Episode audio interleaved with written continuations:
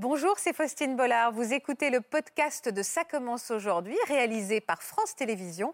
Bonne écoute à vous. Ma maman avait tenté de me tuer, avait déjà euh, tué ma sœur. Donc vous êtes arrivée dans cette famille d'accueil, vous étiez donc tout bébé. C'est ça. Qu'est-ce qu'elle représentait pour vous, Patricia, alors? Tout ce qu'on m'avait pas donné euh, dès les premiers instants de la vie, en fait. C'est ma marraine, ma tati, ma maman de cœur. Elle sait que vous êtes là? Oui, elle sait que je suis là. Et euh, ça l'a touchée? Oui. On lui demande? Ah bon? Vous m'avez dit non en plus. Ma mère biologique nous a abandonnés, nous a déposés à la DAS un matin, quand mon père était Ah parti oui. travailler. Mon père m'a récupéré euh, pour mon entrée en CP. Et on a vécu euh, tous les trois euh, chez ma grand-mère, du coup, jusqu'à ce que mon père euh, rencontre Régine. C'était pas ma maman biologique. Elle m'a prise sous son aile pour tout. Enfin, je suis vraiment reconnaissante. Si, j'ai- si je suis aujourd'hui la femme que je suis, c'est grâce à elle. Elle méritait et elle mérite à être connue. Je suis ici aujourd'hui pour rendre hommage à Aurélie qui m'a donné un rein. Elle m'a permis de retrouver euh, la santé. Je suis là, je vais bien. Et vous, Marie? Et ben moi je suis là et je vais mieux. C'est pas un geste anodin et elle a quand même euh, une famille. Elle a, enfin voilà. Je voulais vraiment pas qu'elle se sente obligée de faire ça pour moi.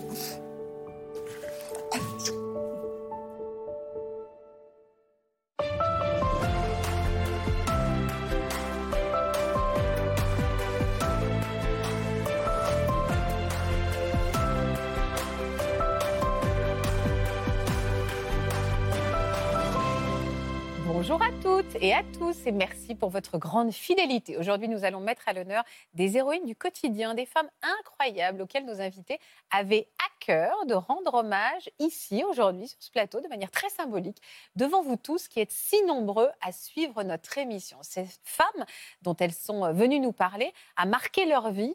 Elles l'aiment de tout leur cœur et c'est avec beaucoup d'émotion qu'elles vont euh, nous raconter leur histoire commune, faite de souffrance, mais aussi et surtout beaucoup d'amour.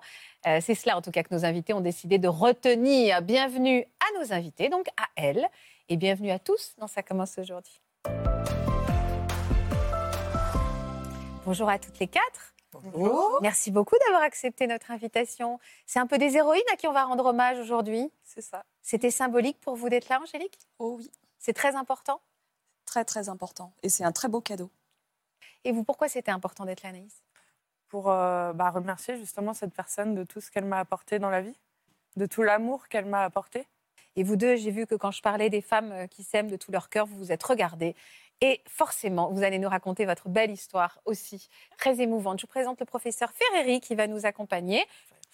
Alors, qui est cette femme, Anaïs, que vous avez choisi de mettre à l'honneur aujourd'hui dans cette émission? C'est ma marraine, ma tati, ma maman de cœur. Eh bien, on va découvrir donc le portrait de cette Tati, cette maman de cœur à laquelle vous tenez tant. C'est le 7 avril 1992, alors âgée de deux mois et demi, que la petite Anaïs rentre dans la vie de Patricia. La petite fille en demande d'affection va trouver au sein de cette famille d'accueil énormément de bienveillance. À force d'amour et de tendresse, elle sort peu à peu de sa coquille et trouve sa place auprès des deux fils du couple. Patricia se montre très maternelle avec elle et lui témoigne un amour inconditionnel. Réciproquement, la jeune fille, studieuse et sportive, est consciente de la chance qu'elle a d'avoir Patricia auprès d'elle.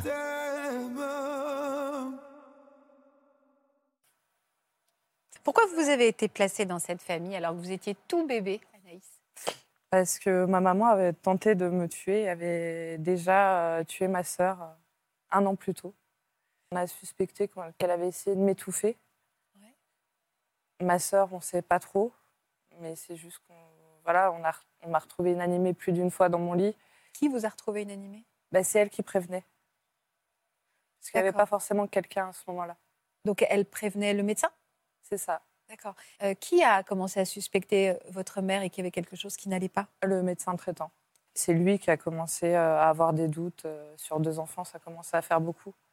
Parce qu'au départ, euh, pour ma sœur, il parlait plus de la mort subie du nourrisson, sauf que moi, il m'arrivait la même chose. Et j'avais rien, donc euh, De quoi souffrait votre maman? du syndrome de Munchausen par procuration. Vous pouvez m'expliquer, Florian, ce que c'est? Alors, le syndrome de Munchausen, c'est le fait de, de mimer une maladie. euh, pour avoir l'attention des médecins, de la compassion. Et par procuration, c'est quand on le fait sur un proche. En général, c'est sur les enfants, aussi sur les personnes âgées.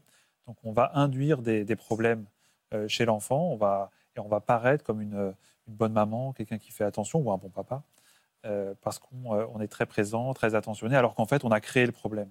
D'accord. Et tout ça, évidemment, une maladie psychiatrique. C'est une maladie psychiatrique qui est euh, heureusement assez rare, mais qui est très difficile à, à diagnostiquer parce que les symptômes sont divers et variés. Bon, là, c'était très sévère, mais des fois, ça l'est moins. Ça peut être des troubles digestifs, des absences à l'école.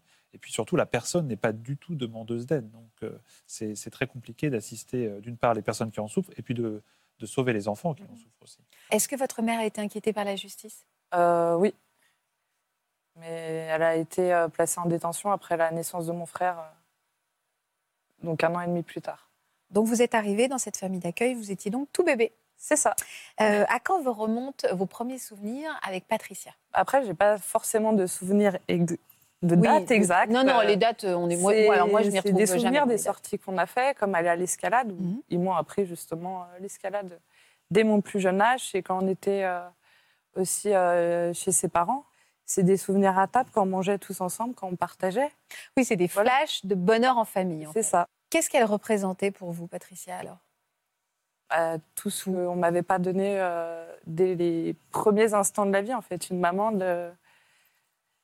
Rassurante. Est-ce Voilà. qu'on vous avait, on vous a toujours dit la vérité sur ce qui s'était passé? Elle me l'a toujours dit. Le- Dès le plus jeune âge. Après, je me souviens pas quand. Ouais. Mais elle- vous avez grandi en sachant que c'était pas C'est votre maman biologique. Exact. C'était votre mère euh, de De cœur. toute façon, j'allais quand même voir mon papa à ce moment-là. Ouais. Mais oui, elle nous a jamais. Moi, elle m'a jamais caché mon histoire. Il y avait d'autres enfants accueillis euh, dans cette famille? Oui.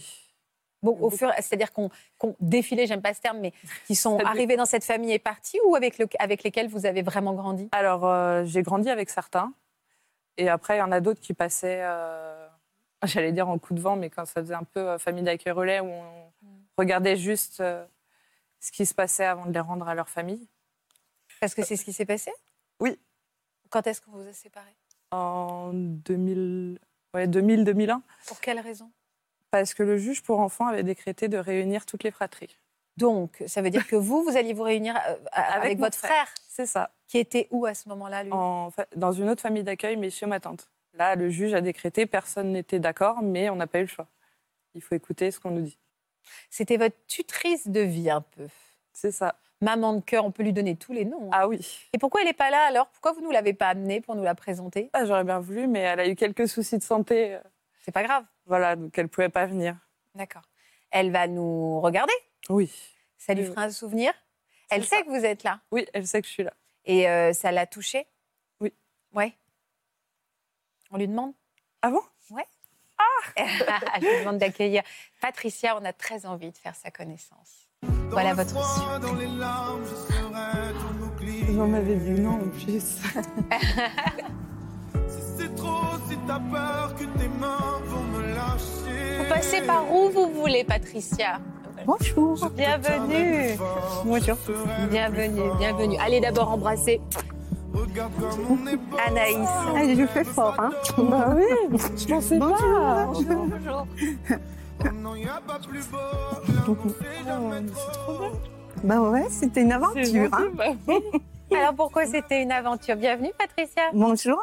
Qu'est-ce qu'elle représente pour vous, Anaïs? Bah, c'est ma filleule dans tous les sens du mot. Ah, C'est pas ma fille, Mhm. c'est pas ma nièce, c'est plus. Alors quel genre de bébé c'était? C'était un bébé stressé, un bébé qui pleurait tout le temps, qui dormait pas la nuit. si elle dormait de 20h à 23h ou mieux. Ah oui, alors non, alors elle dormait pas quoi. Et voilà, et après, jusqu'à 7h du matin, j'étais avec elle. On m'avait prévenu, hein, on a été honnête avec moi, qu'il y aurait du temps. Et elle a fait ses nuits à 3 ans. En rentrant à l'école maternelle, elle s'est posée. Elle faisait des cauchemars ou elle voulait Des pas s'endormir. Des terreurs nocturnes. Oui, oui, Est-ce oui. qu'elle s'alimentait correctement? Oui, avec moi. Oui, donc vous avez créé une relation très fusionnelle, ne Il serait-ce y a que eu ça. quelque chose, enfin moi j'y ressens comme ça à l'hôpital quand j'ai été la voir. On me disait qu'elle mangeait pas et elle a pris le biberon. Du coup, tout s'est enchaîné rapidement. Vous connaissiez son histoire, on vous a tout expliqué. Quand on est famille d'accueil, est-ce qu'on vous explique tout? Il y a une grosse différence parce que ça, c'était il y a 30 ans. Alors Donc, à l'époque, C'était pas pareil à l'époque. Mm. Donc, euh, non, je ne savais pas trop. Il y avait des choses qui m'étaient dites, que j'ai toujours tenues secrètes. Je n'ai jamais rien dit de tout ça. Mes enfants, mon mari savait parce qu'Anaïs parlait. On lui a expliqué son histoire avec une référence sociale. Elle était toute petite. On- nous, il n'y avait pas de tabou. Ça, devait vous faire, euh, ça devait vous faire du mal, vous, d'imaginer qu'on ait pu euh, attenter à ces jours. Bien sûr, mais moi aussi, je voyais ce bébé qui, bah, qui allait de mieux en mieux, qui est devenue une petite fille hyper active, souriante. Donc voilà. on- Vous faisiez du bon boulot. Pourquoi vous êtes euh, devenue famille d'accueil, vous, Patricia? Alors moi, mes parents, c'est ça. Voilà, donc moi, j'avais trois frères et maman avait trois placements. Et je m'étais toujours dit que je ferais ça. Sauf qu'il faut avoir le bon conjoint, parce que c'est compliqué Ouais. et c'est famille d'accueil. Donc euh, mon mari était partant. Oui, c'est pas maman d'accueil. Ou c'est pas euh, femme, Non, c'est vraiment la famille plus- qui accueille. hein. A- C'est ça. Alors nous, on est famille. très près, mais si Ouais. la famille adhère pas, moi, je pourrais jamais pu travailler. Et vous avez vos propres enfants? Oui, j'ai trois fils. D'accord. Et donc ils ont cohabité? Ah bah, ils ont été tout petits. Anaïs, c'est le deuxième placement. Donc, euh, ils ont toujours, les deux grands ont toujours connu Anaïs. Mon troisième, eh ben, on l'a adopté. Et il est arrivé quand Anaïs est partie. Ils se sont croisés. D'accord. Voilà. Et euh, elle a toujours eu une place particulière un peu dans votre famille, Anaïs? Oui, bah, c'est ses cousins, mes fils. Ah bah oui. Et mes belles-filles, maintenant. C'est ça. Et vous dites que c'est vos petits-fils. Donc les, vous avez combien d'enfants? Alors, Trois. Ouais, trois, Et trois. Après, elle en a aussi des petits-enfants. Ah d'accord, ok. Mais pour vous, vos, ces enfants, c'est un peu vos petits-fils. Alors, moi, j'ai deux petits-fils, bientôt trois. Et les enfants d'Anaïs, c'est comme mes arrière-petits-neveux. Oui, c'est Voilà. Donc, j'ai quatre arrière-petits-neveux, plus trois, j'en ai sept. Ça a été difficile de la voir partir? Alors, si je suis professionnelle, non, puisque c'est un retour en famille. Et c'est ça notre rôle, c'est d'accompagner les enfants vers un retour. Après, c'est dur. Oui, parce Oui. que vous avez un cœur, en fait. Vous êtes attaché, évidemment. bien Pour vous, c'est douloureux? Après, c'est une annonce d'un juge qui, qui en catastrophe, nous dit eh ben, la semaine prochaine, Anaïs, elle rentre chez Ah elle. oui, c'est ça, c'est très rapide. Quoi. Oui, oui, Après avoir passé euh, 10 ans chez vous, quoi. oui, mais c'est c'est ça. Si je suis professionnelle, c'est ça. Après, Anaïs, euh, son papa m'avait assuré qu'elle reviendra à la maison, qu'on aurait une continuité. Et ça, vraiment, il a tenu parole. Vous étiez chez votre père, c'est ça? Comment vous vous êtes senti en arrivant chez votre père? Bah, D'abord, je suis arrivée chez ma tante. Voilà, d'abord chez votre tante pour, votre, pour être avec votre frère, et après tous les deux chez votre père. C'est ça. Comment ça s'est passé? Bah, c'est pas facile. Il faut se créer une place dans une famille qu'on n'a pas connue. Parce que lui, il avait refait sa vie, enfin, il avait une autre compagne? Pas du tout. Non, non, c'est. euh, Bah là, j'arrive chez ma tante. En fait, j'arrive dans une famille qui m'a pas connue durant. Oui, on s'est vus, mais on s'est Mm. pas, on n'a pas vécu ensemble pendant Ouais, C'est des, en fait. des- des inconnus un peu intimes, ça. mais c'est quand même des inconnus. hein. C'est ça. Et est-ce que vous pouviez revenir et aller régulièrement chez Ah votre oui, oui. Ah bah ça, c'était obligé. Mais c'est-à-dire physiquement, vous n'étiez pas trop éloigné? Non. Non, on était Non, à non. 20 km. C'est ça. Ah oui, donc euh, Mm. elle a eu besoin de soutien pendant cette période-là? Oui. Et vous aussi? Est-ce qu'on est formé pour, Alors, à euh, parce que vous dites, non. je suis une professionnelle, mais euh, le cœur, il se dicte pas, quoi. Enfin, on, À lui dicte rien, quoi. On n'était pas formés. Parce que vous dites, tout. si je suis professionnelle, je souffre pas. C'est-à-dire qu'à l'époque, Je ne dois pas montrer que je souffre. ah, vous devez pas montrer. On est un peu là-dedans quand même. À l'époque, on n'était pas, pas trop... J'avais une formation, hein. déjà j'étais aide-soignante, et j'ai eu une formation par la ZEUF, bien sûr. Mais on était moins formés que maintenant on l'est. C'est-à-dire qu'aujourd'hui, euh, quand on veut devenir famille d'accueil, il faut euh, euh, répondre. Je pense à peut-être des gens qui nous écoutent et que ça travaille.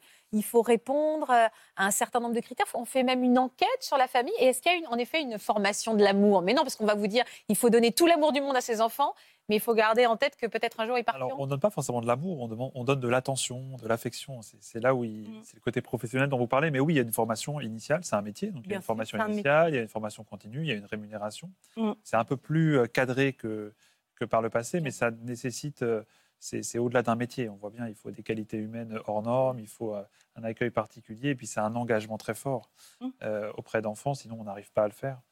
Donc euh, oui, la formation, ça aide, mais en même temps. On a dur de dire que c'est un métier, ce qu'on accueille dans son foyer, dans sa famille, on élève, on aime, on câline, hein. Mhm. Euh, on accompagne les premiers, les, voilà, les premiers chagrins, euh, les, Mhm. toutes les nuits. C'est dur de se dire que c'est un métier, parce qu'un bébé, on ne peut que l'aimer en fait. Quand on passe autant de temps avec lui, c'est, on n'a pas le choix, quoi. Le cœur est évident. Pour moi, oui. Est-ce que euh, comment s'est passée votre adolescence, Anaïs? Difficilement. Pourquoi? Parce que j'ai fait une grosse crise d'adolescence où je voulais connaître toute la vérité sur ma vie. Pourquoi tout ça, quoi? Mais elle a toujours été là, toujours prête à m'accueillir. Ça a été une période douloureuse de l'avoir autant souffrir? Oui. Puis là, j'étais plus, euh, ben, j'étais plus sa famille d'accueil officiellement. Ouais. Donc, euh, Vous avez le droit de garder des contacts avec oui, les bien enfants, sûr, oui, ça bien oui. sûr. Et le juge lui avait promis. Elle s'était engagée à l'époque. Elle lui avait dit tu reverras toujours ta tati. Alors ça n'avait rien, mais bon, ça a marché. Et, et du coup, j'avais plus de statut. C'était compliqué. Par exemple, elle était hospitalisée. On m'appelait pour me dire faut venir la voir. Elle a besoin de vous. Et quand j'appelais pour avoir des nouvelles, on me disait ah, mais non, vous n'êtes pas la famille. Une marraine pour nous, ça compte Ah, vous pas. avez plus de titres, quoi. Voilà. Ça. Mais Donc vous on a fait Alors ça, ça a à- changé un petit peu parce qu'on peut être personne de confiance sans être voilà. de la famille. Ah, euh, il y a, il y a euh, 30 ans. mais voilà, les choses vont Enfin, évoluer moins, là, positivement pour justement que ces Mm. liens qui ne sont pas des liens administratifs euh, Voilà. puissent perdurer. Vous y pensez encore beaucoup à votre histoire C'est quelque chose qui vous hante? Ah non, plus maintenant. Plus maintenant J'ai pas fait un trait, il est toujours là, mais euh, je l'ai accepté. Voilà, c'est mon histoire, c'est comme ça. Maintenant, on passe à autre chose. Alors officiellement, qu'est-ce que vous voulez lui dire aujourd'hui sur ce plateau à merci. Patricia? Ah ben, Merci pour tout ce que tu mais nous tu me as l'as déjà apporté. dit 100 fois. Bah oui, mais je trouvais ça important aussi de le mettre en valeur. C'est gentil. Tu me l'as déjà écrit 100 l'amour que tu fois. as donné à tout le monde, parce que Mm. quand on regarde tout ce qu'on on en est aujourd'hui, c'est grâce à toi, Mais c'est à chouette. ta famille. hein. Et c'est grâce à vous tous aussi. Bah oui, mais si on n'avait pas eu une personne comme ça pour nous aider à, une- un me moment difficile, vraiment. Alors Patricia, vous êtes la surprise d'Anaïs. Mm. Puis on a aussi une surprise, petite surprise pour vous. Ah bon? Regardez derrière moi. Coucou maman, coucou papa, c'est Alex. Bientôt 23 ans que nos routes se sont croisées, vous m'avez accueilli il y a à peine 3 mois et l'histoire n'est pas forcément très bien commencé pour moi. Vous avez toujours tout fait pour que ma vie soit la plus normale possible. Je suis certain que le bébé de 3 mois vous remercie. Il vous remercie de l'avoir accueilli, de l'avoir éduqué, de l'avoir chéri et de l'avoir accompagné jusqu'ici. Vous m'avez tout donné. Encore une fois, et même si mille fois ne suffirait pas. Merci maman, merci papa, du fond du cœur. Coucou Patou, spéciale dédicace à toi aujourd'hui. C'est ta journée. Je pense que je te remercierai jamais assez de m'avoir prêté euh, pendant 6 ans bah, ta vie, ta famille, ta maison et euh, tes valeurs. Voilà, parce qu'aujourd'hui, bah, ce sont aussi les miennes. Bisous, bisous, ciao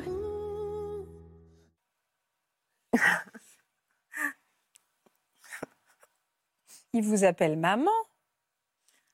Alexandre, c'est mon fils adoptif. D'accord, C'est mon troisième fils. d'accord, j'ai compris. Il arrivé aussi à trois mois quand Anaïs est partie. Et il a 23 ans. Et je l'ai eu au téléphone tout à l'heure. C'est joli ce qu'elle dit. Merci de m'avoir prêté euh, ta maison, ta famille, Ça, tes c'est valeurs. Virginie. Elle a été avec Anaïs. Ouais. Une très belle, euh, c'est une très belle formule en tout cas. Et Virginie a appelé sa première fille Anaïs. Pourquoi c'est si important. Florian, et c'est ce qu'on fait régulièrement, de mettre à l'honneur comme ça les gens qu'on aime officiellement, ce- les gens qui sont tournés vers les autres? Pourquoi c'est si important? Alors c'est important de témoigner son, son affection parce que euh, euh, c'est un message très positif et puis surtout c'est euh, c'est aussi rassembler les souvenirs à un moment donné, les concrétiser, les organiser et, euh, et- et- et pouvoir avoir une vision sur le parcours qu'on a eu euh, d'un d'un départ qui était, on va dire, euh, presque un, faux départ avec euh, Mm. une insécurité totale, une, une- une- une- un danger vital presque, et puis euh, les personnes que vous avez rencontrées et qui vous ont apporté de la sécurité. Le mot sécurité, ça a été dit. Et cette sécurité, elle est psychologique, elle est matérielle, c'est le cocon, c'est la famille. Et de pouvoir mettre des mots là-dessus, à un moment donné, je pense que ça, ça permet de tourner des pages, d'avancer. Mm. Euh, c'est...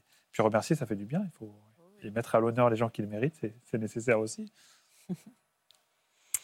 Angélique, je sais que vous êtes très émue aussi parce que vous auriez aimé pouvoir euh, embrasser et serrer fort contre votre cœur euh, Régine, à laquelle on pense beaucoup aujourd'hui. Euh, on a une photo, on a, des photos de Régine, vous nous en avez donné. Alors j'aimerais qu'on découvre son visage, si vous nous permettez, même si maintenant c'est le moment où vous êtes émue, mais comme ça on peut découvrir son visage et cette belle histoire qui vous unit. Elle a disparu quand, Régine? Le 13 janvier 99.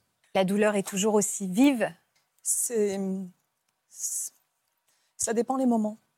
Alors c'était qui pour vous, votre maman de cœur? Oui, c'était pas ma maman biologique. Donc je me retrouve beaucoup euh, dans l'histoire euh, qu'on vient de raconter. et- Anaïs. d'Anaïs, oui. Euh, parce que moi aussi, j'ai eu une maman biologique qui était, qui était malade. Alors, Elle avait quoi, votre, votre mère biologique? elle était alcoolique. D'accord. Elle ne pouvait pas s'occuper de vous? Non, non, mais je pense que. Alors, j'ai très peu de souvenirs d'elle parce que j'ai coupé les, les ponts quand j'avais 8 ans. Parce que je me suis rendu compte très vite qu'elle était toxique et euh, j'ai préféré couper. euh, À 8 ans, c'est vous qui avez pu. Enfin, comment, J'ai comment on fait pour refusé de- couper? J'ai refusé de la voir. Elle, elle voulait me reprendre contact euh, avec mes deux sœurs et avec moi et j'ai refusé. Et de- vous habitiez où? Alors, euh, jusqu'à mes 8 ans, j'habitais euh, à Saint-Denis. Mais chez qui? Chez mon, ma grand-mère et avec mon papa, D'accord. puisque en fait, euh, ma mère biologique nous a abandonnés, nous a déposés à la DAS un matin quand mon père était Ah parti oui. travailler. Donc à 8 ans, vous avez décidé que vous ne lui donnerez plus d'autres chances et vous vouliez plus la voir. Exactement. Et vous habitiez encore chez votre grand-mère à ce moment-là? À 8 ans? Ouais. Euh, oui, en fait, Avec votre père oui, mon père m'a récupéré euh, à la DAS quand je- pour mon entrée en CP. Ouais.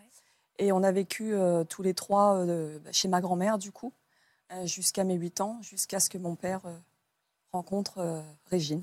Ah, alors, vous aviez quel âge quand vous avez fait la connaissance de Régine, qui était donc la nouvelle femme de votre père? Oui. Vous aviez quel âge quand elle a débarqué dans votre vie? J'avais un peu plus de 8 ans. Euh, donc on habitait sur la- dans la région parisienne. Et puis euh, très vite, mon père euh, a décidé bah, de vivre avec elle. Il était très amoureux? Oui. Ils étaient ensemble, enfin, il, il avec un S, ils étaient très amoureux, Oui. les deux? Et ça a été une très belle histoire jusqu'au bout.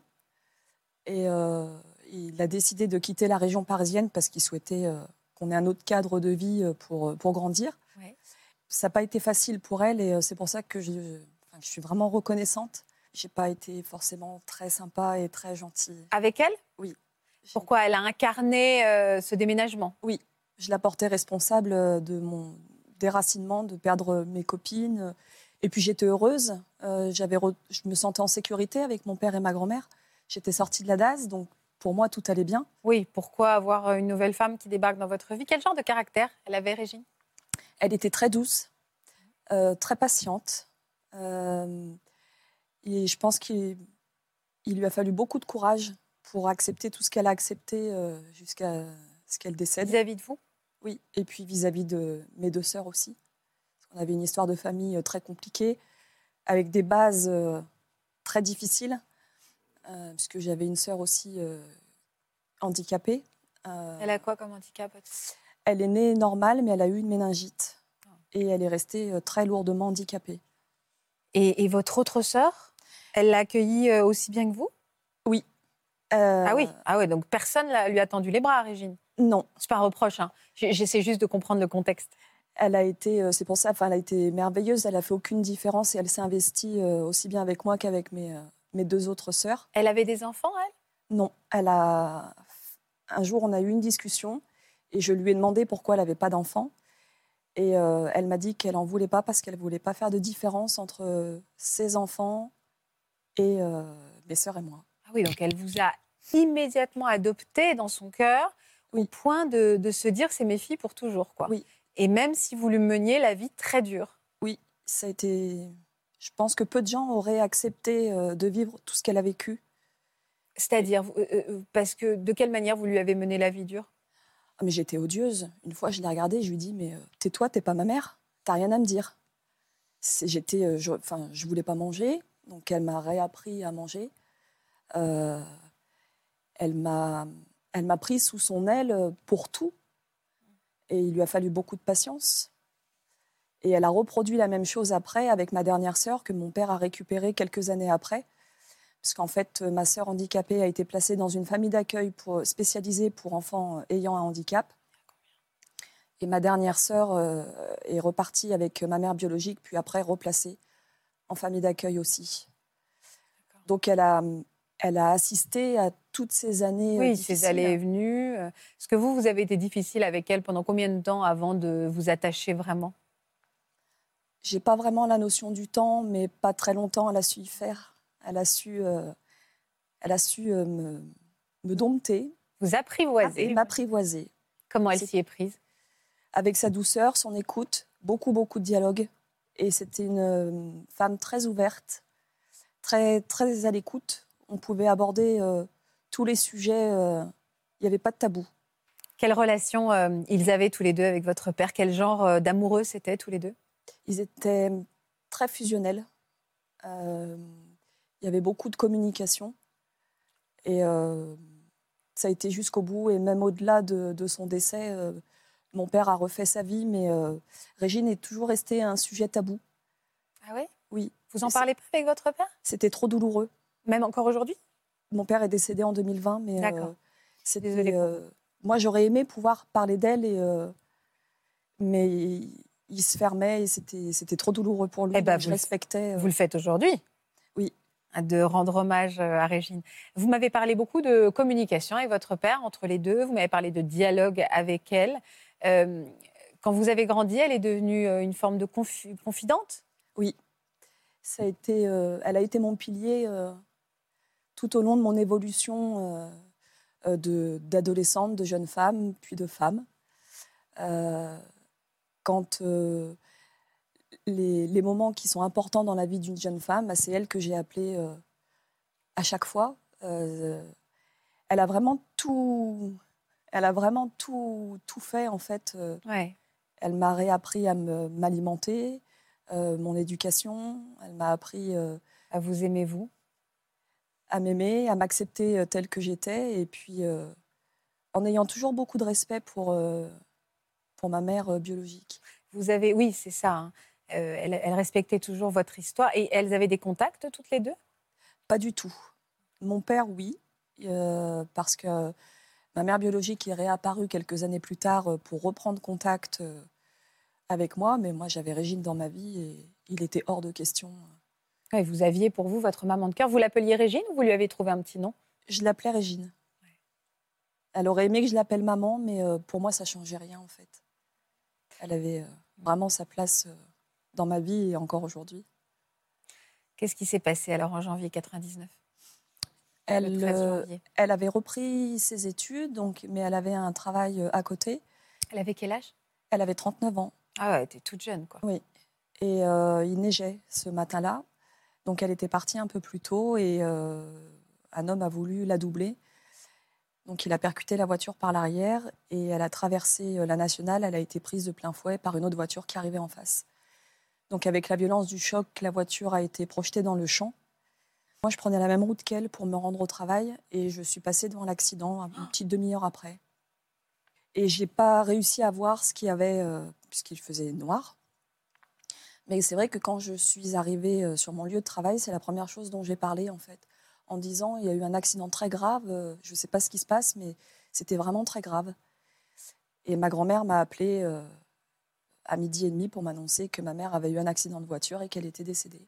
Comment vous avez encaissé la nouvelle? Euh, dans un premier temps, j'ai explosé en sanglots. Vous-même, vous aviez quel âge, pardon? J'avais 23 ans. Euh, mais euh, en- au départ, j'ai oui, beaucoup pleuré, mais après, en fait, euh, j'ai, euh, ça a été tellement violent. Alors, j'ai eu un sentiment de culpabilité de ne pas m'être arrêtée sur l'accident, parce que j'aurais voulu être là pour elle. Elle est décédée sur le coup? Non. Mais euh, les médecins, enfin, pour en avoir discuté euh, après avec les médecins, on m'aurait dit, ils m'ont dit que de toute façon, euh, on n'aurait rien pu faire. Elle était inconsciente? Alors, euh, pas tout à fait. Les seules cho- la seule chose qu'elle a dit, c'est que j'ai mal, j'ai mal. Comment vous avez. combien de temps elle vous a suivi, cette culpabilité? Comment vous en avez guéri, Angélique? J'en ai guéri grâce à une psychologue et il n'y a pas si longtemps que ça. Ça doit faire 2-3 ans. Ah oui, c'est très Oui. récent. Oui. Comment vous en êtes arrivé à ce chemin-là? En fait, euh, mon fils est tombé très gravement malade. Et euh, j'ai fait la démarche d'aller voir une psychologue. Et donc, du coup, je lui ai raconté un peu mon histoire de vie. Et l'accident de Régine est ressorti. Donc, avec mon sentiment de culpabilité. Et c'est en discutant avec cette psychologue qu'elle m'a fait euh, déculpabiliser, qu'elle a réussi à me faire déculpabiliser. Vous n'aviez jamais parlé de ce sentiment de culpabilité pendant toutes ces années? Vous l'avez gardé au fond de vous? Oui. Je suis toujours restée euh, très discrète et euh, très pudique par rapport à ma souffrance parce que je, sais que, je savais que mon père était en souffrance lui aussi, de par ce qui était arrivé, euh, parce que lui aussi a énormément souffert, en tant que mari et en tant que père.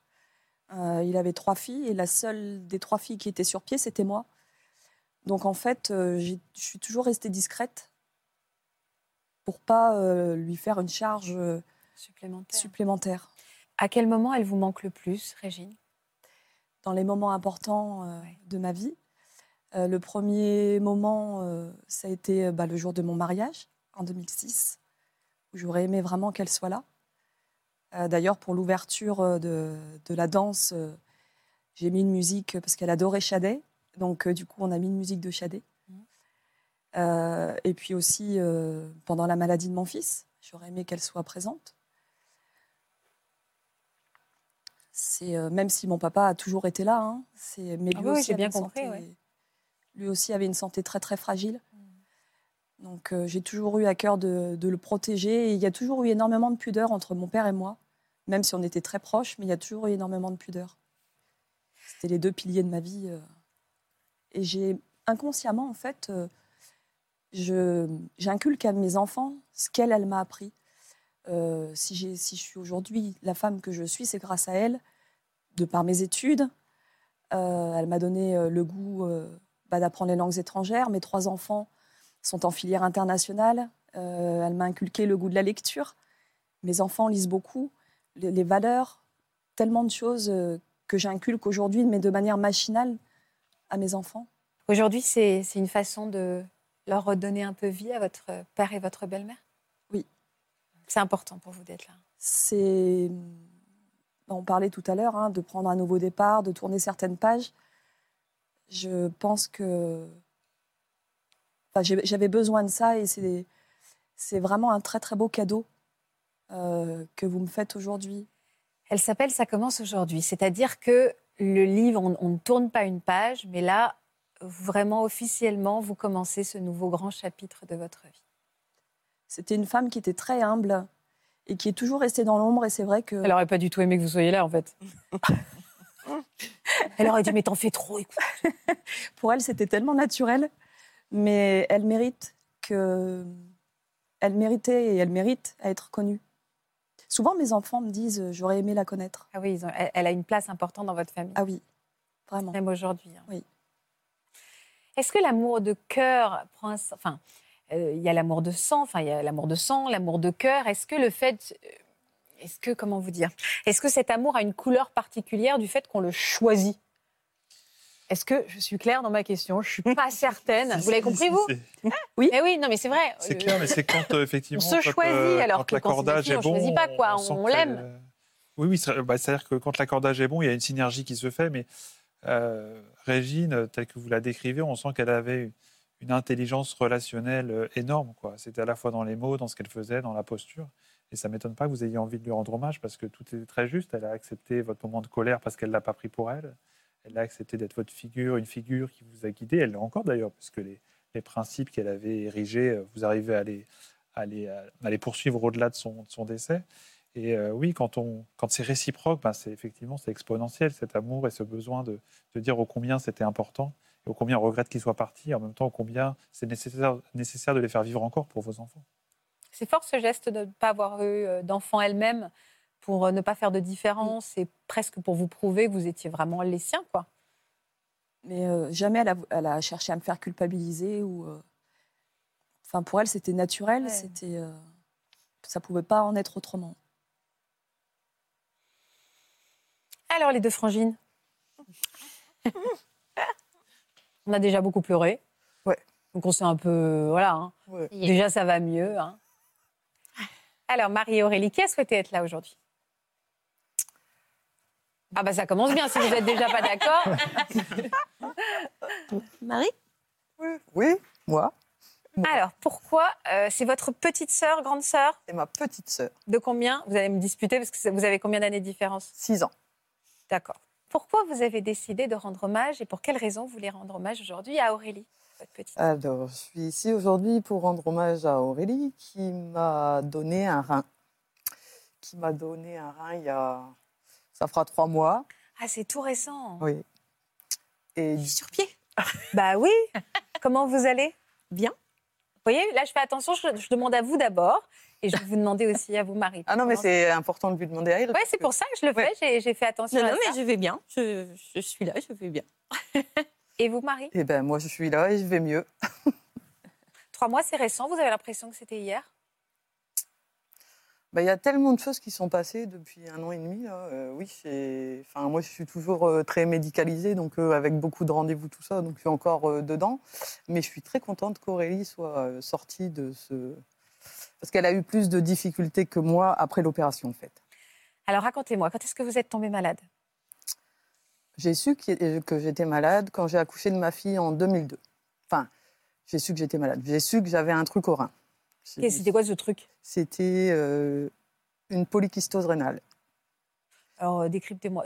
Quelqu'un me C'est une maladie euh, génétique hein, Ouais, D'accord. que je suis la seule à avoir euh, dans la dans famille. la famille. Voilà. Mm. Maladie génétique, j'ai les reins qui sont étouffés par les kystes.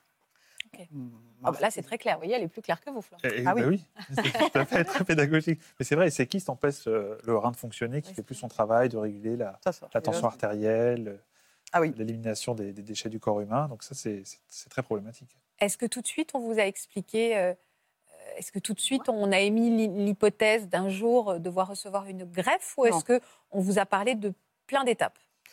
On m'a parlé. euh, En 2002, c'est ça? En 2002. D'accord. En 2002, quand j'ai accouché, euh, on m'a envoyé passer des examens parce que ma tension artérielle elle était toujours à 19, 20 et on n'arrivait pas à la faire descendre. Donc on m'a fait un Doppler des artères rénales et quand j'ai passé le Doppler, euh, le, le médecin me dit euh, Mais vous n'avez jamais eu de problème de rein? Je dis non. Il me dit Votre fonction rénale, elle ne doit pas être terrible quand même. Bon. Alors après, je cogite, je cogite. Et euh, je vais voir le médecin quand même pour savoir euh, ce qu'il en pensait. Oh, il me dit T'inquiète pas, tout le monde a des boules et puis euh, c'est une évolution lente, euh, cette maladie. Alors, il me connaissait très bien, il savait que moi, une boule, j'allais mourir. Ou, enfin, voilà. Donc voilà, après l'accouchement, j'ai continué à avoir mon hypertension, à essayer de gérer avec un médicament la hausse, la baisse, parce qu'on ne trouvait jamais le bon dosage. Euh, dépression, parce que j'avais peur de mourir. Tout ça en ayant ma fille, Lou. Et ça a été très compliqué, très très compliqué pendant deux ans pour moi. Alors que, mais c'était pas nécessairement cette maladie-là qui me, qui me travaillait. Quoi. Et puis au bout de deux ans, euh, j'en suis sortie, enfin je suis sortie de la dépression et j'ai continué à vivre normalement en faisant quelquefois une piqûre de rappel parce que clairement avec cette maladie, je faisais l'autruche. Même si j'avais regardé sur internet ce qui pouvait m'arriver, comment c'était cette maladie. Toujours une et- très bonne idée, ça, d'aller Oui. voir sur Oui. Internet. toujours. Donc, euh, bon, des fois, je me disais, tiens, je vais aller faire une prise de sang. Normalement, c'est tous les ans, mais là, je vais aller tous les deux, trois ans, quatre ans, quand je me sentais bien. Des, des fois, j'avais un. On est un peu dans un déni, là? On est un petit peu, c'est Oui. effectivement, on a peur de la mauvaise nouvelle. Alors Oui. c'est c'est embêtant, c'est que même si c'est génétique et qu'on n'y peut pas grand-chose, c'est vrai qu'il y a quand même des moyens de freiner un petit peu l'évolution. Alors je dis pas ça pour vous culpabiliser, non, mais, mais c'est je- vrai que si le message c'est quand on a une maladie, il vaut mieux la regarder en face Oui. plutôt que de, de l'oublier, mais c'est pas toujours facile à faire. Hein. C'est un moyen de défense classique. hein. Ah bah là, on le voit, hein, elle est protège le toujours pas tout à fait d'accord avec vous. hein. Elle a fait Maintenant l'autruche et c'était une manière de vous préserver aussi. et Moralement, oui, ça- Ah oui, mais Ce bon. que vous avez gagné au niveau moral, ça a été. euh, C'est ça. Il a fallu. Oui, c'est ça, vous avez raison, il y a ça aussi. À quel moment il a fallu accélérer le traitement? Euh, il a fallu accélérer en 2020, où là, euh, Oui. ma prise de sang, on me dit, euh, le médecin, il m'appelle, il me dit, Marie, il faut que tu viennes, ta prise de sang n'est pas bonne du tout. Donc je suis allée. Vous avez eu peur? Bah, j'étais pas bien. Je me dis, ça y est, je vais aller en dialyse, c'est sûr. Je... Donc quand j'arrive, il me dit que je suis, j'ai mon hémoglobine à 7 et que c'est limite transfusion. Mais je l'avais pas senti, j'étais plus fatiguée, j'étais, mais j'ai- enfin, voilà. Donc euh, là, ils me prennent des rendez-vous en urgence chez le néphro, chez... Et voilà, il me dit, euh, d'ici un mois et demi, deux mois, il faudra sûrement aller en dialyse. Et j'ai traîné encore jusque, euh, en euh, le 6 décembre 2021 où euh, là, euh, j'entrais en dialyse euh, directement.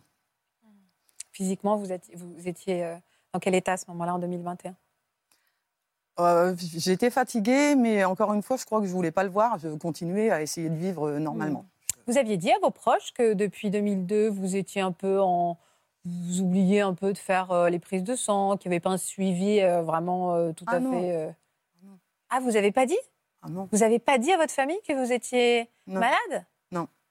Mais vous l'avez appris quand alors, du coup, vous, Aurélie? Ah, si, tu as dû le dire, mais en minimisant le. le, le- Oui, la j'ai un petit sou- ce que vous avez dit en fait, j'ai un petit truc au rein quoi. Oui.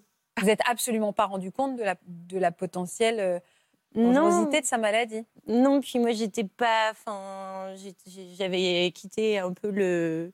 La baie de Somme, euh, nos racines. En fait, j'étais partie voir un peu ailleurs ce qui se passait. Donc, euh, je- voilà, j'appelais euh, de temps en temps pour avoir des nouvelles, mais euh, j'étais pas à côté. Oui, vous n'étiez pas inquiète, c'était pas un sujet Non. pour vous quoi. C'était une, une Bah, information. Marie, elle paraissait pas Ouais, inquiète non plus, donc euh, je ne vais pas m'inquiéter si Elle elle-même, s'inquiète pas. Ne, ne s'inquiète pas. Alors à quel moment vous avez compris que c'était plus grave?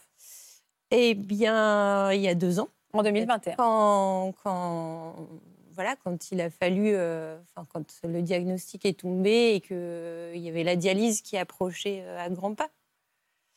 Donc, euh, ouais.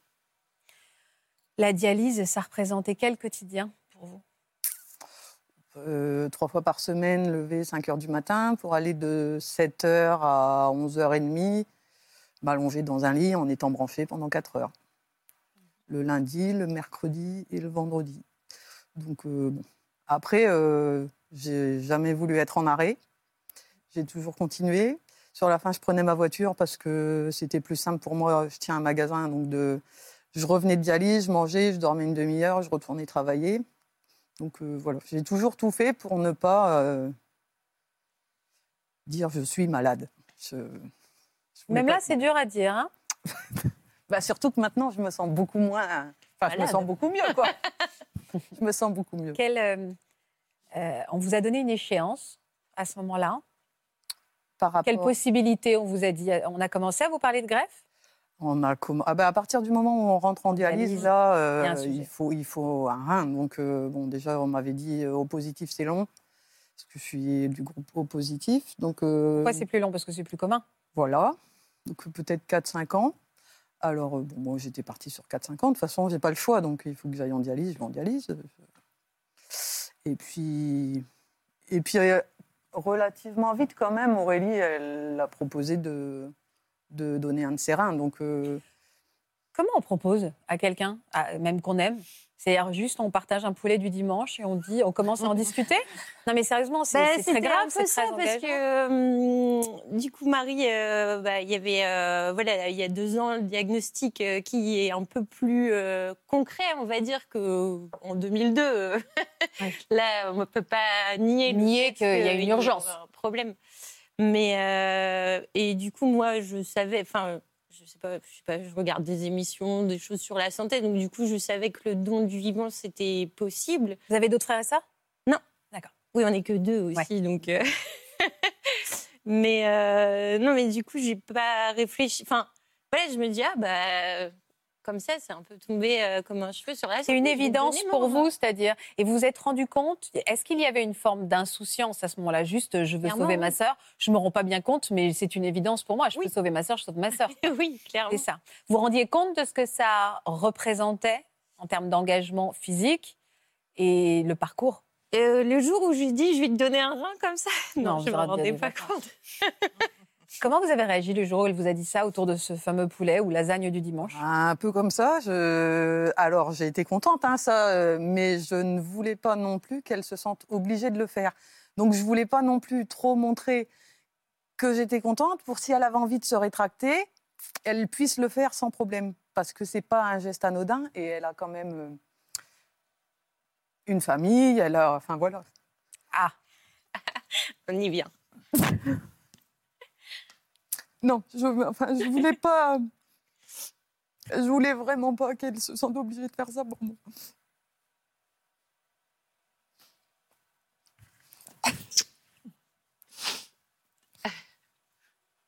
c'est-à-dire que vous avez rejeté son idée au départ?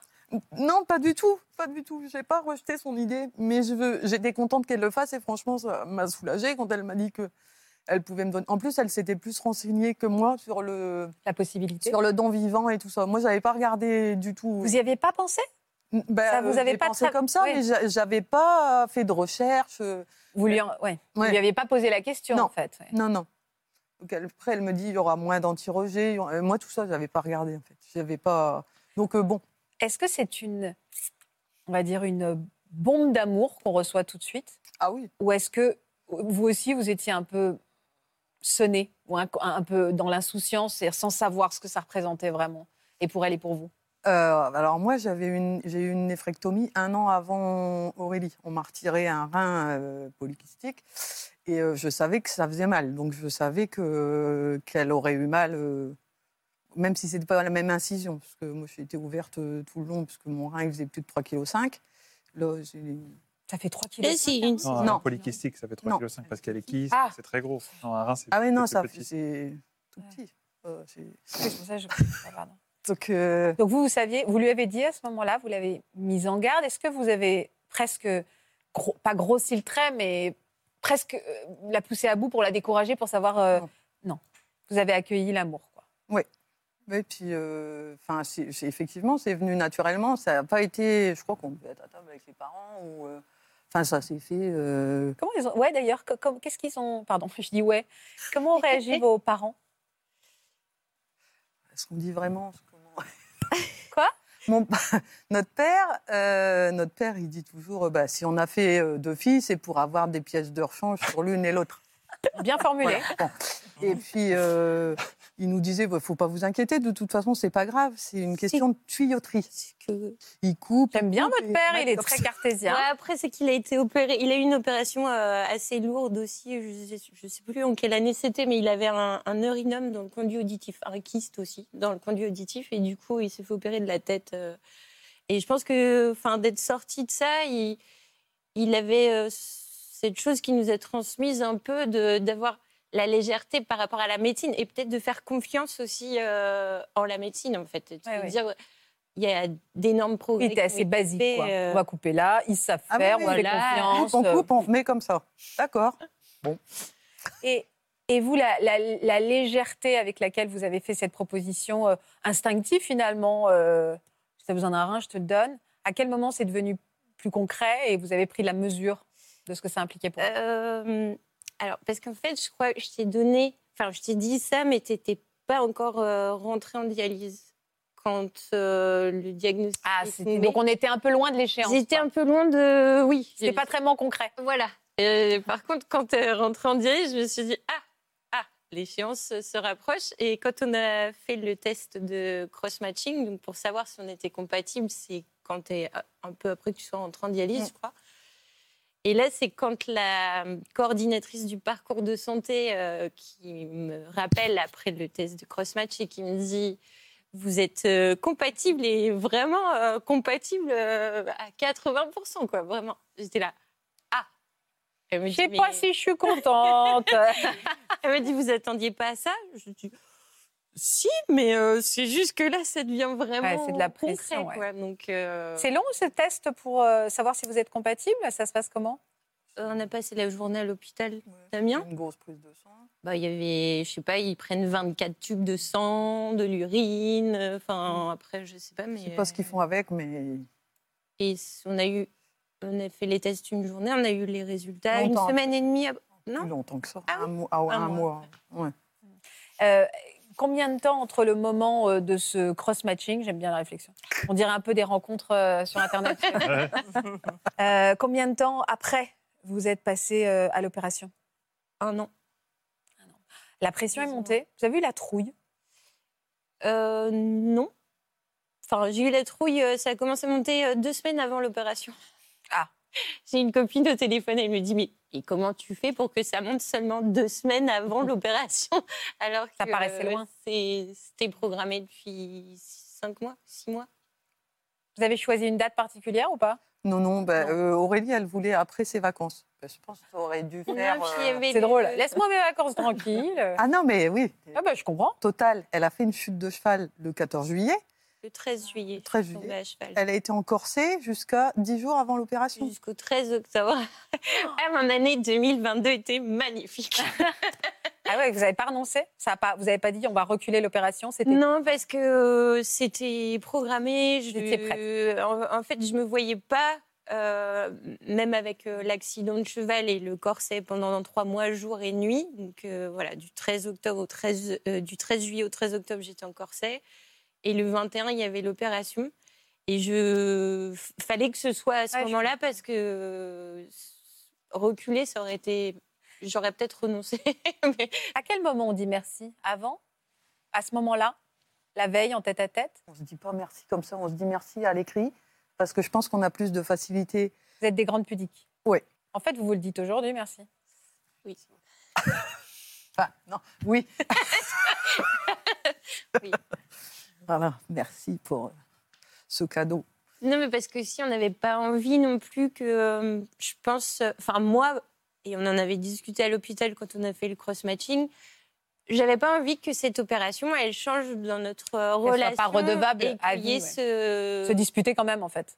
Oui, voilà, enfin, et, et Mhm. pas que tu te sens redevable ou, ou voilà, ou que. Et je pense que c'est pour ça qu'on n'a pas, s'est pas dit merci. Vous étiez dans la même chambre quand vous vous réveillez toutes les deux Vous étiez dans la même chambre. La première question, c'est, enfin, qu'est-ce que vous vous êtes dit au réveil? Ça y est, Comment va ma sœur? Ouais, Toutes les deux, comment va ma sœur? Bah, euh, moi, je me suis beaucoup angoissée parce qu'Aurélie, elle est partie au bloc avant moi. Elle est partie quatre heures avant. Donc, j'avais qu'une hâte, c'était moi arriver au bloc pour qu'on me dise que son opération, elle s'était bien bien, passé, passée. Voilà. Ouais. Et du coup, j'ai pas stressé pour mon opération, je stressais Ouais, pour la scène. Ça a été douloureux? Euh, Le réveil, oui. Et ça Et, passe euh, au bout de combien de temps, cette douleur? Euh, bah après, j'ai eu un peu de complications derrière l'opération, mais ça se déroule pas toujours comme ça. hein. Mais là, je sais pas, c'était l'année de- 2022, c'était un peu le, le cumul. euh. Ça faisait beaucoup, ouais. Mais euh, non, c'était parce que ça fait comme une mini césarienne pour euh, moi pour sortir le rein. Et quand on essaie de se relever, enfin, après, toutes les femmes qui ont accouché par césarienne ressentent cette douleur. Moi, ne j'ai eu ma fille par voie naturelle, donc euh, je n'avais pas euh, Oui, vécu ça. Et, et oui, c'est douloureux. Et j'étais contente de ne pas avoir à m'occuper d'un bébé après derrière, mais pour se relever et tout, c'est c'est compliqué, ouais. Donc, euh, Qu'est-ce qu'on s- ressent quand on se réveille avec euh, en soi une partie de sa sœur? Alors, je me posais la question avant. Et puis, euh, quand, je suis, quand je me suis réveillée le matin, euh, le soir, je me, je me demandais si Aurélie, elle avait mal. Mais le rein, j'ai pas de. D'affect? C'est pas, c'est pas, j'ai pas d'affect, mais euh, je pense que ça m'aurait plus dérangé si ça avait été l'organe de quelqu'un qui était décédé. Je, cette sensation, elle, euh, du coup là, enfin, je le. tout- en terrain connu, quoi. T'as un bout de la famille. En terrain connu. C'est beau Elle est pas mal, hein Oui, quelque part, c'était une partie de vous déjà, en fait. Oui, Mm. c'est ça. Vous n'aviez pas eu à vous approprier la vie d'un autre ou l'histoire d'un autre. Non, Vous connaissez parfaitement la donneuse euh, et c'est votre sang aussi. hein. c'est ça. Euh, mécaniquement, est-ce que tout s'est remis en place vite? Est-ce que comment vous allez? Ah oui, moi, je, enfin, tout de suite, euh, tout est remonté au bout de cinq jours, parce que le plus dérangeant dans cette histoire de greffe, là, moi, c'était la sonde qui m'a dérangée. On est sondé. euh, donc, euh, une fois qu'ils me l'ont retirée, bah, c'était fini. La cicatrice, je l'ai même pas sentie. Enfin, j'a- j'avais pas mal, j'étais debout. Ils m'ont pas reconnue dès qu'ils m'ont enlevé la sonde, de toute façon. J'étais lavée, habillée, euh, tout était rangé dans la chambre. J'avais qu'une hâte, c'était de me lever, en fait. Et fini la dialyse? Fini la dialyse. Donc renaissance. C'est ça, c'est ça, Renaissance. Et en fait, tout s'est fait tellement vite. Aurélie, elle est restée trois jours à l'hôpital. Moi, je suis restée cinq jours. Oui. Cinq jours. Et quand je suis rentrée, elle était déjà repartie euh, parce qu'elle avait sa fille qui était restée à Rennes. Donc, euh, on ne sait Et mon pas. mari aussi. hein. Et ton mari. Accessoirement, mon mari. ouais. Donc, on n'a pas. On a, on- ben, Ah, et c'est très récent en fait. C'était il y a C'est ça. trois mois et vous êtes, mais vous êtes revus depuis? Ah oui, on pour les vacances, pour ne serait-ce que pour Noël. Ouais. Noël, ah à Noël, oui, on, on était très heureux de se retrouver tous euh, en famille. On a fait, euh, mais pas spécialement. euh, Qu'est-ce que ça a changé dans votre relation à toutes les deux? Est-ce que ça a changé quelque chose? C'est- Moi, je dirais que dans toute la famille, la preuve, on part tous ensemble en vacances en mars, chose qu'on n'a ouais. jamais faite avant. euh, de partir euh, avec euh, mes parents, euh, nous deux, ouais. nos enfants, etc. Et, et du coup, je pense qu'on prend conscience de, euh, bah, que les instants en famille, euh, la il faut euh, les- en profiter quoi, dès maintenant. et- C'est plus famille que. Parce que nous, on a toujours été proches, même si on ne s'appelle pas tout le temps et que. Enfin, il y a toujours un lien. Oui, chacun euh, sa vie, mais vous êtes proches. Oui. Et vous, vous vous sentez, alors ça n'a rien changé à votre relation, mais malgré tout, dans votre cœur, il y a ce merci. Ah oui, C'est pour ça que vous êtes là. évidemment. Pour qu'on le dise à votre place, puisque vous ne vous, vous dites pas. quoi. pas ça. Non, évidemment, elle m'a permis de retrouver euh, la santé, la pêche, de pouvoir m'occuper de mon petit-fils parce que sa première année de vie, euh, bah, elle m'a dit, tu peux pas dormir chez mamie parce que euh, Mamie est malade. elle est malade, en dialyse. euh, Enfin, voilà, je pouvais pas. Et et tu là- pouvais pas le porter non plus avec le. oui, avec la fistule, Ouais. on peut pas porter, on peut pas. Voilà. Donc non, c'est vraiment une, une renaissance et un- enfin voilà, si si quelqu'un peut aider comme elle m'a aidé, euh, franchement, faut pas hésiter. quoi. Vous me touchez parce que même vous me faites un peu rire parce qu'il y a une tellement grande pudeur. Ah C'est-à-dire que même quand on dit merci, on se retourne pas et on sent en même temps, on sent l'amour qui vous unit comme une espèce d'évidence. Vous venez quand même à la télévision, c'est-à-dire que c'est un geste très fort, euh, Oui. euh, voilà, pour dire merci. Et en même temps, je vois bien que il y a beaucoup de non-dits. Ah et en oui. même temps, vous êtes euh, des super ambassadrices de dons du vivant. C'est ça. Enfin, elle est. Et oui, moi, je suis la preuve Bah, que ça marche. C'est toi l'ambassadrice du don de. À toutes du- les deux, parce que les choses se sont bien passées. Et Ouais. puis vous pouvez en parler aujourd'hui. On n'en parle pas assez du don du vivant. Alors, le don du vivant, c'est effectivement c'est moins connu, c'est très particulier parce qu'à la différence des autres dons, c'est un don qui n'est pas anonyme. Mm, euh, c'est un don, Oui, euh, c'est vrai. un, un don familial et ça, ça, ça peut euh, effectivement créer des, des complications dans la dynamique familiale. euh, Mais, euh, mais c'est- très important pour le, pour le rein, euh, pour le foie aussi. On peut le, le faire euh, des parents aux enfants ou dans certains cas. Donc il faut avoir l'information et réfléchir sereinement et, et, et aussi euh, savoir le refuser si ça ne nous convient pas, mais en tout cas avoir l'information et pouvoir le faire. Puis les dons en général, on sait qu'on manque de, On n'en parle pas. euh, de donneurs d'organes et ça c'est- capital pour justement euh, améliorer la qualité de vie des, Ouais. des personnes qui souffrent de, euh, de ces difficultés. Elles étaient belles, vos histoires, dis donc.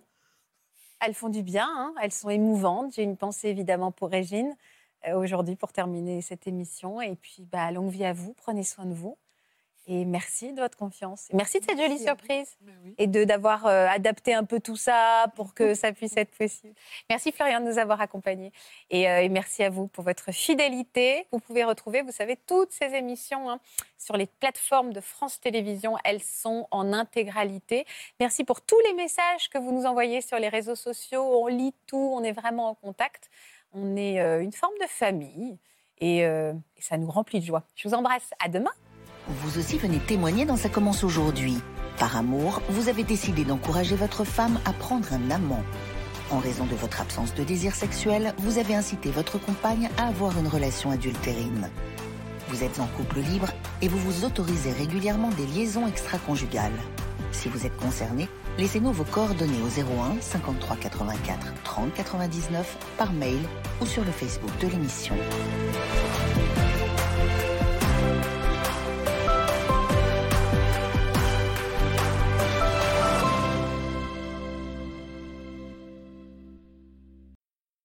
Voilà, j'espère que ce podcast de Ça commence aujourd'hui vous a plu. Si c'est le cas, n'hésitez pas à vous abonner. Vous pouvez également retrouver l'intégralité de nos émissions sur France.tv.